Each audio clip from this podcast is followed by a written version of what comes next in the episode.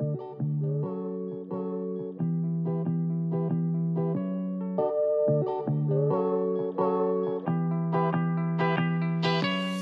gente. Eu sou Patrícia, psicóloga, e este é mais um episódio do nosso podcast.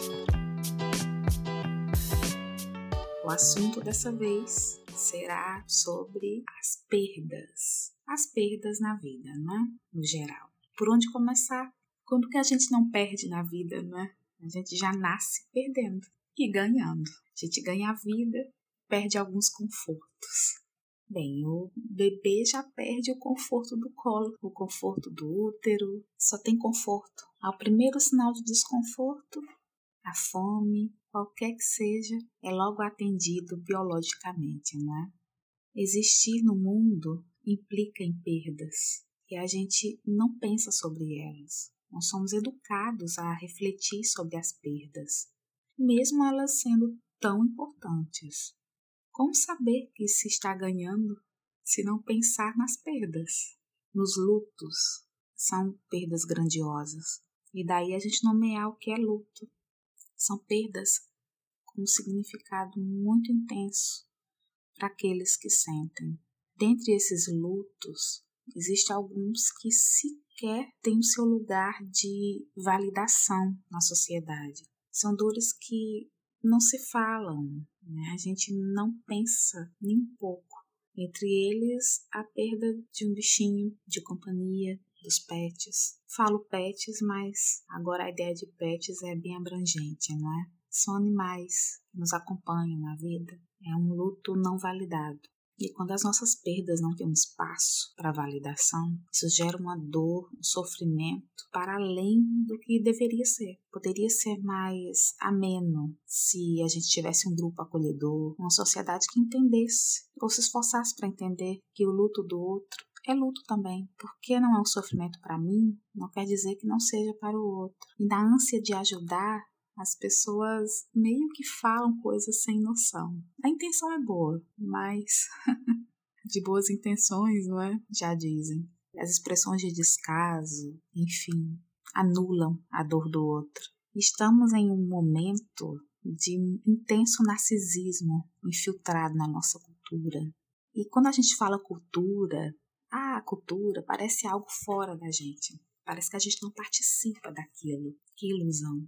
A cultura somos nós, ela é feita por nós. Nós somos participantes, atuantes dela, que pensamos nisso ou não, estamos existindo em uma cultura. E a cultura narcisista, ela não permite escutar o outro, olhar o sofrimento do outro, ela anula o outro e dá um, um salto, né, uma admiração por si, apenas por si. A minha existência vale a do outro, não.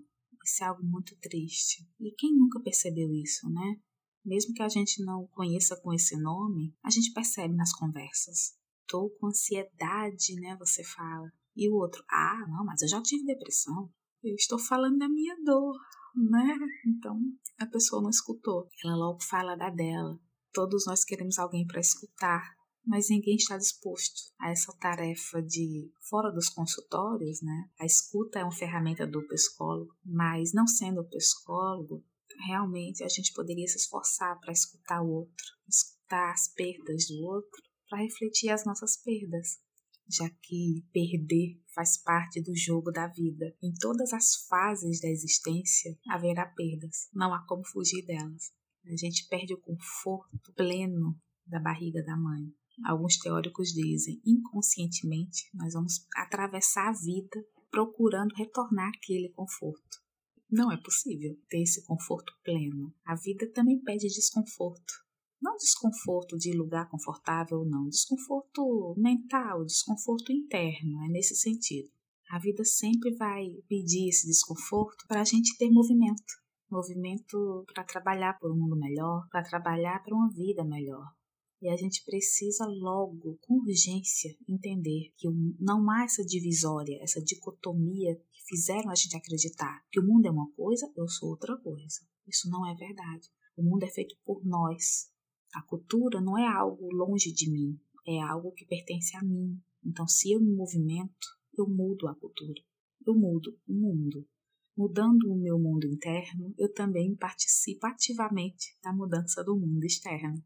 E a gente mudando a cultura, a gente muda tudo. Então a gente muda tudo para melhor ou não. Basta que a gente se movimente. É claro que isso dá trabalho. Viver também é trabalho. Essa falsa ilusão de, de plenitude, de chegar a algum lugar que a gente não vai precisar mais trabalhar. Poxa, a gente já deveria saber que isso não é verdade. Quem consegue isso? Conforto pleno de ponta a ponta, se eu posso falar assim, a gente nasce perde aquele conforto, como eu falei. E onde a gente vai encontrar esse preenchimento 100%?